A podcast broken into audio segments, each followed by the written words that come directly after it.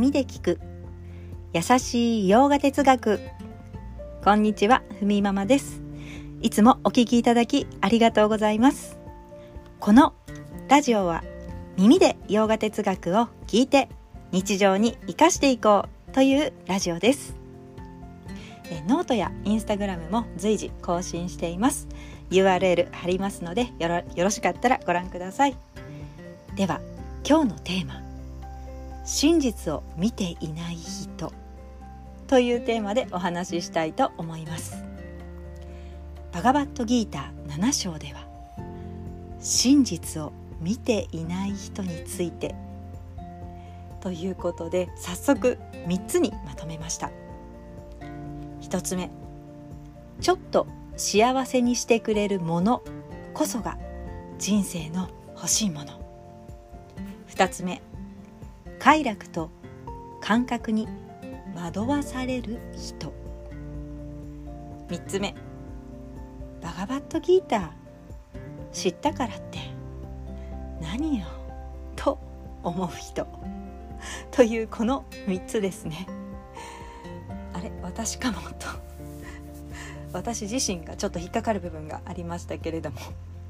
ちょっと考えてみたらもう若い頃は この3つが割と日常だった気がしてます。私自身ですね。はい。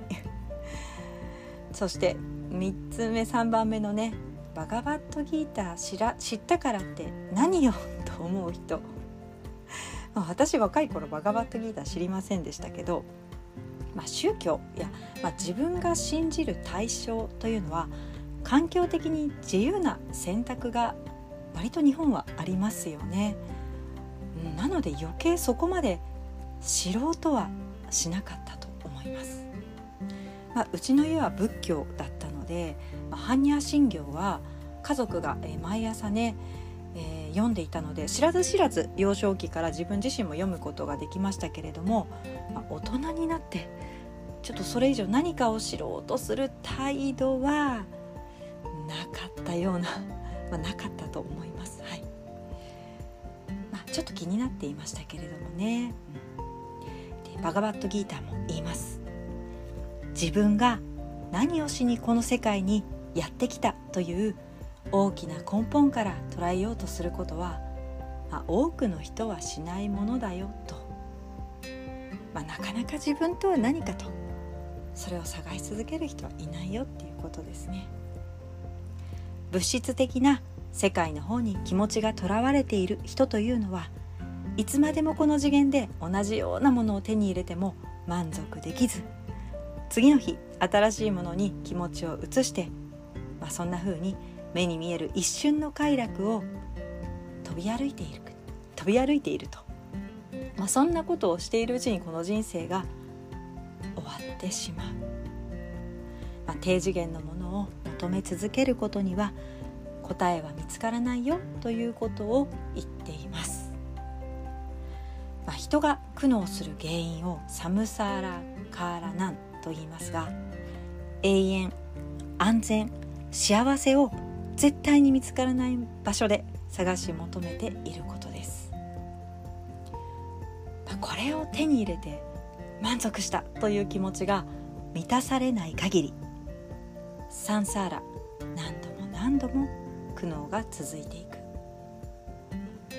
探したいという気持ちが残ればまた生まれてくる、まあ、逆を取れば次の人生もあるから、まあ、今世ではちょっと幸せにしてくれるもの これを求めようというふうに思うこともできますよね。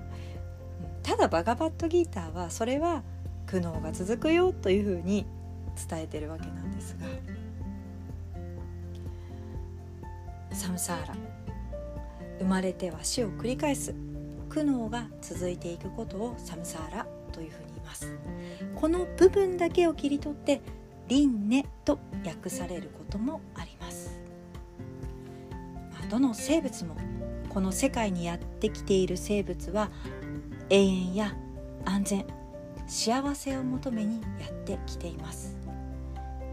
いろんな形いろんな立場があってまるで別々のものを追求しているように見えますがこの3つ永遠安全幸せを求めている。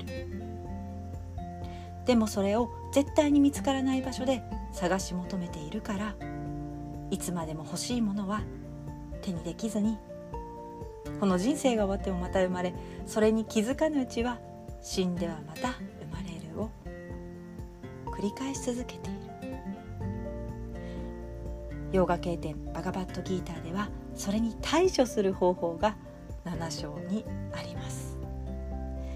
苦悩の連続を最小限にしていく。常に自分にくつろいでいける。対処法はね別の回にまとめてお話ししたいと思います。では今日はこんなところで。今日一日も皆様にとって素敵な一日になりますように。